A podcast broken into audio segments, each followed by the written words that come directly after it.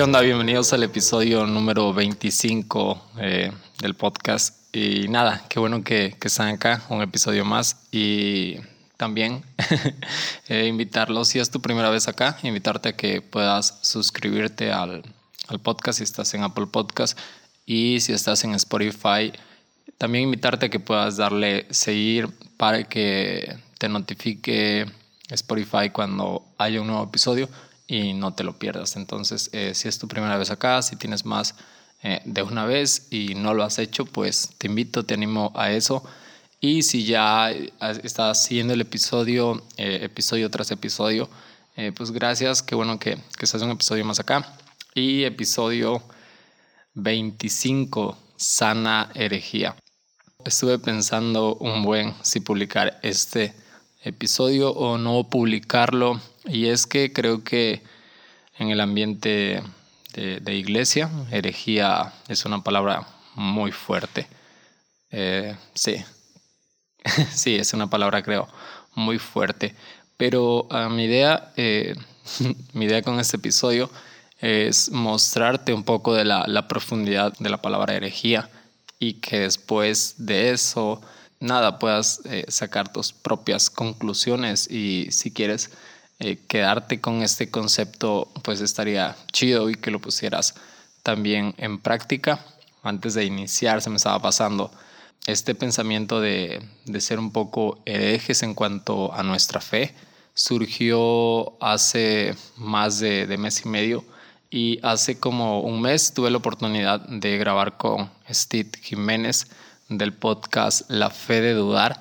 Y, y, en, y en, la charla que tuvimos eh, como de casi una hora, salió esta idea de, bueno, le, le, compartí esto, esto que estaba pensando, que estaba sintiendo, eh, y que ya había escrito como partes eh, para poder compartirlo en un episodio. Y sí, Steve Jiménez tuvo la primicia de, de este concepto y, compartí un poco, pero igual eh, después de eso me quedó la, la, sensación que puede ser como un término muy confuso, que se puede malinterpretar. Entonces, eh, después de días y días estarle dando vueltas, dije sí o sí, tengo que publicarlo, tengo que, tengo que sacarlo y nada, eh, aquí está, episodio 25. Pero igual, antes de, de, de iniciar de lleno y, y seguir con el minuto de promoción, quiero invitarte a que uno eh, le pongas pausa a este episodio y puedas ir al episodio número 2 con Steve Jiménez y escuchar ese, ese episodio que, que, grabamos juntos y no sé, que luego vengas y escuches como la versión extendida de, de ese concepto, de ese pensamiento. Y si no te has ido y sigues aquí, eh, pues igual, invitarte a que te quedes hasta el final y después eh, de escucharlo, vayas a escuchar el episodio número 2 eh, de La Fe de Dudar, ya con, con, este filtro de, de, todo lo que dije en este episodio y creo que sí, va, va a enriquecer muchísimo esa pequeña parte que, que pude compartir con, con Steve en el podcast. Y ya, ahorita sí, Sana Herejía, episodio 25. Eh, de hecho, algo que, que, que, sentía muy, fuerte era que, que, fe ciega, creo que fe ciega es dañina, eh, nos hace mal creer sí o sí en algo sin, sin preguntárnoslo, sin preguntarnos, sin cuestionarnos algo. Y creo que fe ciega a lo largo de la historia, sacándolo de, de religión, eh, ha hecho muchísimo daño creer en personas, nada más por lo que dice la persona, sin nosotros eh, tener esa habilidad de cuestionar algo. Han pasado cosas horribles, genocidios y un montón de cosas porque las personas no se, eh, no se cuestionan o no se preguntan conductas, prácticas que están haciendo. Entonces no se atreven en, esa parte a ser un poco herejes. Entonces, eh, viendo como todo eso, dije, creo que dentro de la fe, eh, sana herejía eh, es algo necesario para nosotros eh, crecer, para nosotros profundizar en la fe que tenemos, fe en Cristo, fe en Dios y realmente tener raíces profundas y raíces sólidas. algo que, me llamó muchísimo la atención cuando, me puse a, buscar sobre herejía, sobre el término de hereje, eh, fue que la traducción o el significado eh, original de esta palabra se inclina hacia la elección voluntaria y no a la apostasía o rechazo de, la fe, como lo hemos creído, como nos lo han compartido a, lo largo de la historia. Y creo que sí, en nuestra época, en este, en este tiempo, eh, escuchamos hereje y lo relacionamos con rechazo, con apostasía hacia una doctrina, hacia una fe. Pero realmente la palabra hereje tiene su origen muchísimo más años, si me atrevo a decir eso, muchísimo más años que nuestra propia fe. ¿Y qué fue lo que pasó? como a eso del siglo III, en un concilio se denominó hereje a, todas estas prácticas de un sinfín de sectas que, que estaban atacando el cristianismo o estaban distorsionando el cristianismo. Entonces el término de hereje pasó de ser una palabra sí, de, uso común y, y, fue llevado al plano religioso. Y sí, se nos ha ido transmitiendo, se nos ha ido compartiendo y lo hemos estado relacionando con, con este rechazo hacia la fe.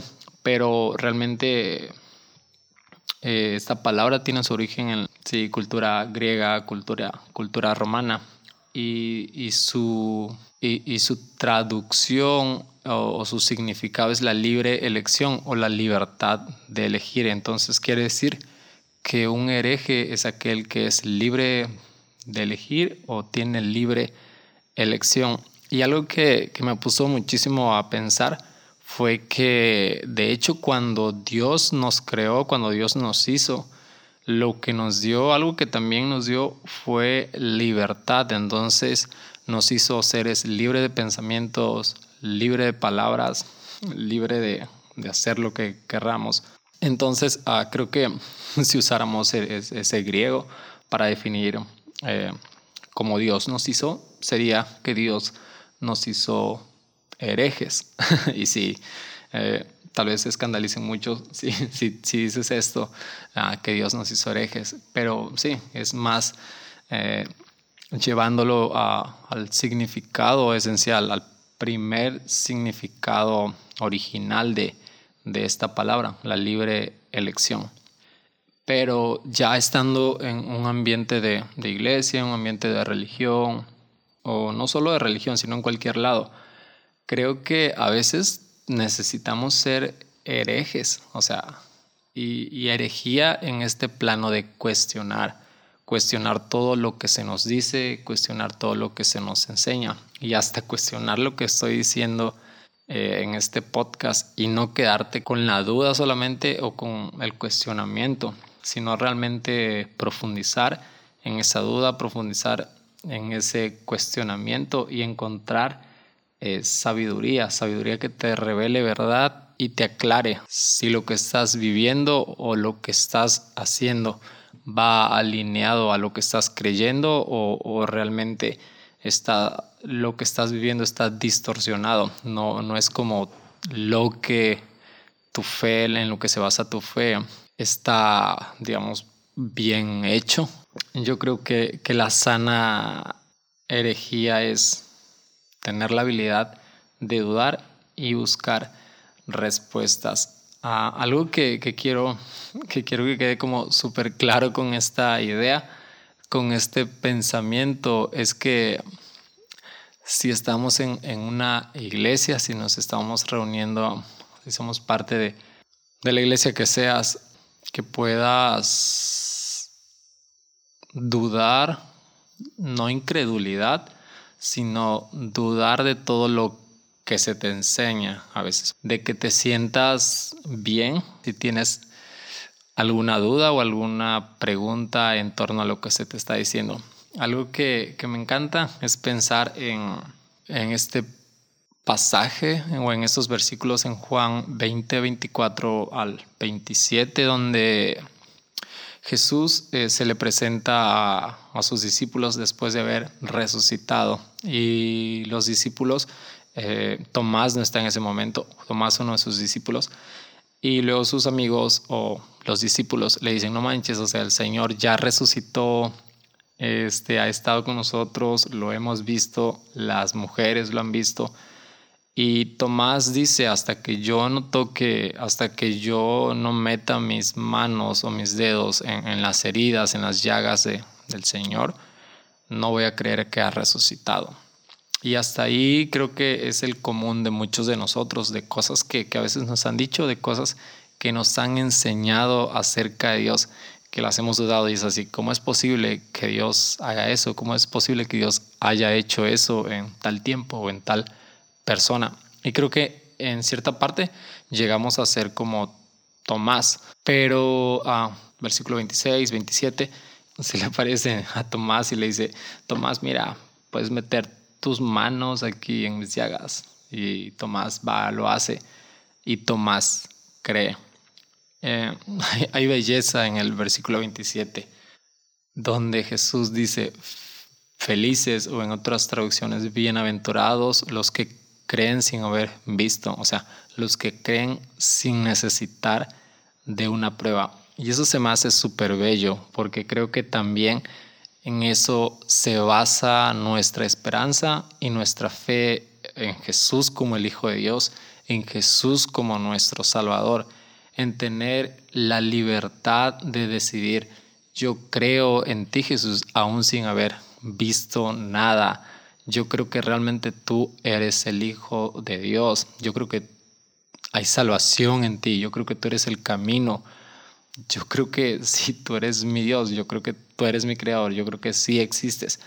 Eh, creo que esa belleza de bienaventurado, de felices, los que creen sin necesitar, de una prueba, se me hace súper padre. Y creo que más de una vez nosotros hemos puesto nuestra esperanza en Jesús, aún sin ver nada claro, aún sin no tener nada cierto. Pero creo que esto se basa porque ya hemos, ya hemos tenido una experiencia previa de Jesús, ya lo hemos experimentado y decimos, Dios es real, Jesús es real y puedes creer aún sin, sin no ver nada. Pero en otros casos también creo que podemos ser como, como Tomás en esta parte en la que tengo dudas de lo que me están diciendo acerca de Dios y hasta que yo no vea algo, no voy a creer.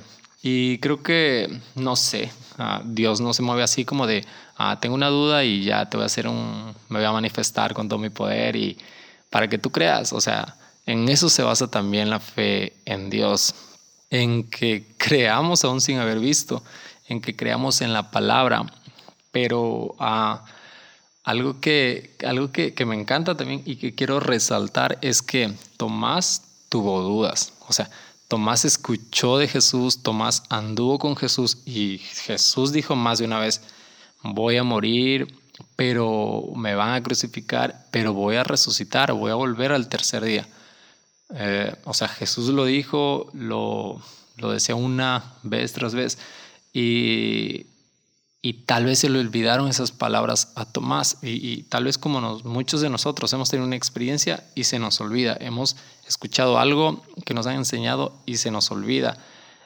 Y, a veces nos entran dudas, a veces eh, nos entran cuestionamientos sobre, sobre la esperanza que tenemos, pero aquí está la belleza también de parte de Jesús que no le dice, o sea, algo que, me puse a pensar muchísimo es que, o sea, Tomás dudó, nosotros también dudamos.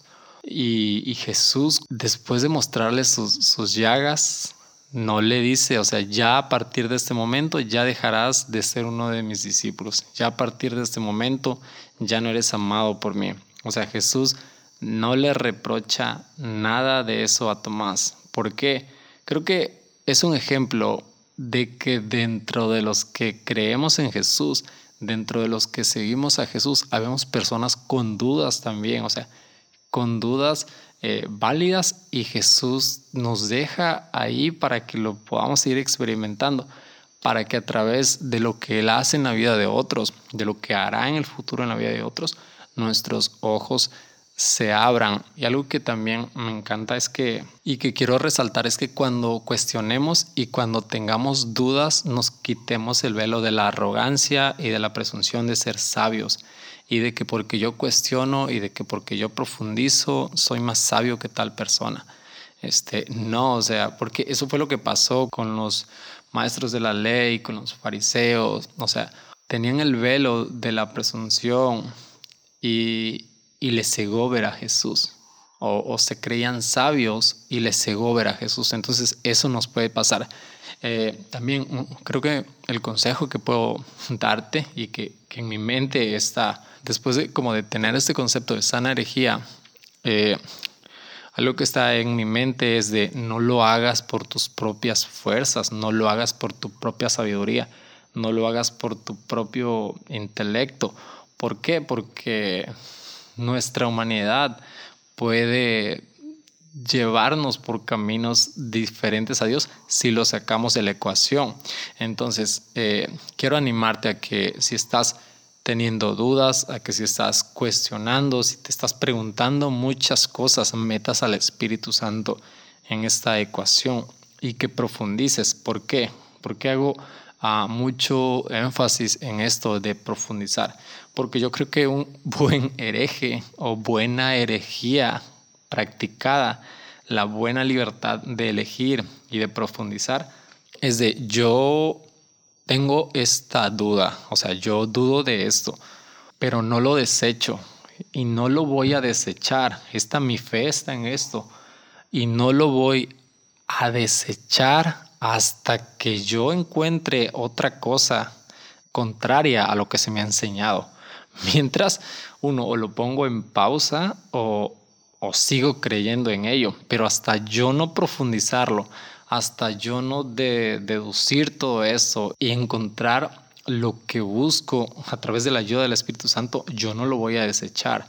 Entonces, eh, si estás dudando de mil cosas que, nos pudieron haber enseñado, o sea, no cierres tus ojos, no tapes tus ojos con este velo de creerte el hereje más hereje y que vas a poner al descubierto todas las mentiras que nos han enseñado. O sea, no, o sea, que sea para ti solo, en la búsqueda que sea para ti solo, que, que por convicción personal tú decidas seguir creyendo o por convicción personal deseches eso, pero después de haber profundizado en eso.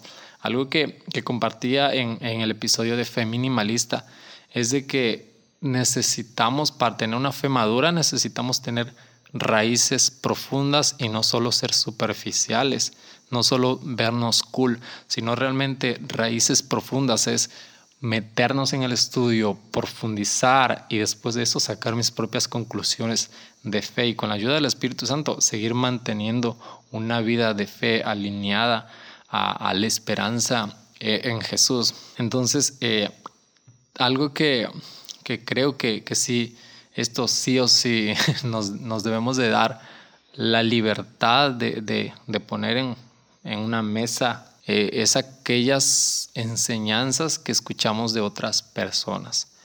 O sea, si tu convicción personal te sientes bien con lo que te está enseñando, adelante, pero si, si hay algo que te está moviendo, que tú puedas sentir esta libertad de, la que Dios te ha dado, de la que Dios te ha dotado, esta libertad de pensar, esta libertad de elegir y decir, mm, esto me suena raro, porque muchas de las cosas que a veces se nos enseñan no están eh, alineadas al camino de Jesús que nos lleva al Padre. Muchas de las cosas que nos enseñan o prohibiciones, ah, ya llevándolo como a este plano de prohibición, sí, en algunos lugares eh, son muy extremos y prohíben cosas. Entonces, llevándolo al plano de prohibición, creo que muchas, muchas, pero muchas de esas cosas que se han enseñado han sido convicciones personales.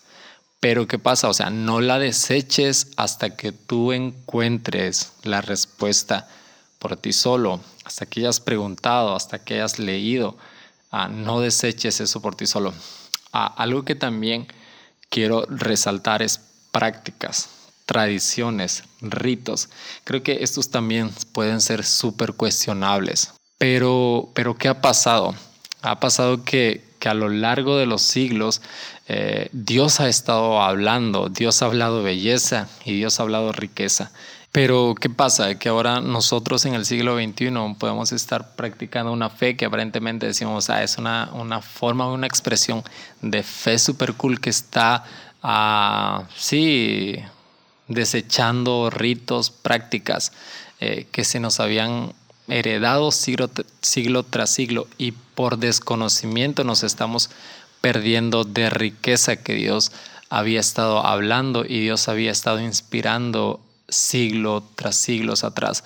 Y, me pongo a pensar muchísimo en esto, de que en el siglo XXI Dios sigue moviéndose, en el siglo XXI Dios sigue hablando verdad, en el siglo XXI Dios ah, se sigue manifestando, pero, pero ponte a pensar en el futuro, eh, no sé, 10 siglos adelante, 15 siglos adelante una generación desechando lo que Dios habló en el siglo XXI por desconocimiento y diciendo, eso ya no me sirve, eso ya no me nutre.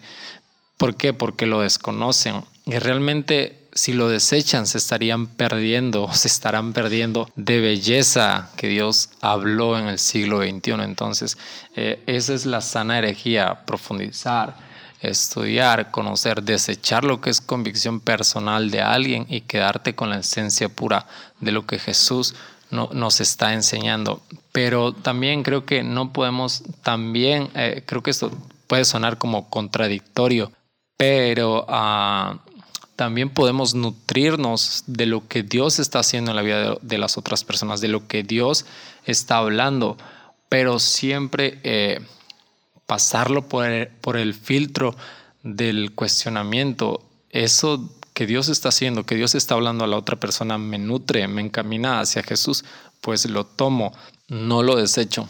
Creo que todo lo que resta a, nuestro camino de gracia y de salvación eh, en Jesús es como lo que podemos desechar después de nuestras propias conclusiones y de nuestras deducciones intelectuales. Eh, algo que creo es que dudas intelectuales eh, tienen respuestas intelectuales, dudas espirituales tienen respuestas espirituales. Entonces, eh, por eso decía yo, ah, bueno, creo que ni lo he mencionado, pero en el Evangelio de Marcos capítulo 9, versículo 24, Jesús hace un milagro y, sana a, un joven. Y, el papá pide ese milagro para su hijo y Jesús le dice al papá, ¿realmente crees que puedo hacerlo? Y, el papá dice, creo Señor, pero aumenta mi fe. O, creo Señor, pero ayúdame a aumentar mi fe, eh, según la versión que lo leas. Eh, entonces, este, creo que también eso es lo padre, podernos sentir respaldados por Jesús, que a pesar de, de decir no tengo la fe suficiente, Jesús va a hacer el resto, pero hay que pedirla, hay, que ser uh, súper vulnerables y, atrevernos a decir, o sea, creo, pero necesito aumentarla. Entonces, algo que, algo que, que, sí me gustaría que te super quedaras con esto es que eh, no te sientas mal por dudar. O sea, hemos visto ejemplos de Tomás diciéndole, o sea, hasta que no vea a Jesús que haces esto, que no pueda hacer esto en ti, no voy a creer. Y otro padre diciendo, creo, pero pues necesito que me ayudes a aumentar mi fe. Necesitas de la ayuda de, del Espíritu Santo, necesitas de la ayuda de Dios para seguir creyendo en Él. Eh, entonces, esto no es como para apartarte de la fe, desechar la fe, sino más bien para que puedas tener raíces profundas. O sea, creo que las personas que, que, que tienen un conocimiento súper profundo de Dios en relación que, que se atreven a experimentarlos y que son ah, vulnerables y son transparentes eh, en, en, la presencia de Dios, de te necesito, o sea, quiero experimentarte, son las personas que llegan a tener eh, esta relación tan, tan, tan personal con Jesús y tan fuerte que, que logran eh, llegar a tener una fe inamovible, pase lo que pase. Entonces, con este concepto de sana herejía, a eso es lo que lo que quiero animarte también que no deseches nada de lo que de la tradición hasta que no, no lo compruebes por ti mismo y que también a través de, si volteamos siglos atrás, vamos a encontrar riqueza y belleza que Dios ha hablado y que Dios ha hecho eh, siglos anteriores. Entonces, ah, creo que este es todo lo que, lo que puedo compartirte en, este episodio. Y también, este, no sé, si tienes alguna duda, si tienes alguna pregunta o algo que se te haya hecho confuso, este, no sé, que puedes escribirme a Instagram, que tengas la, confianza de escribirme y, trataré de ser lo más claro ah, para que pueda aclararte esa duda acerca de, este concepto, sana herejía. Y nada, ya estamos a cinco, cuatro días, cinco o cuatro días de primer aniversario de, este podcast y anhelando que el próximo año sea muchísimo mejor de lo que ya ha sido, eh, que más personas se sumen y nada, invitarte a, a lo que te invité en el inicio de este episodio, a ir a escuchar el podcast, a seguirlo y así. Así que nos vemos, episodio número 26.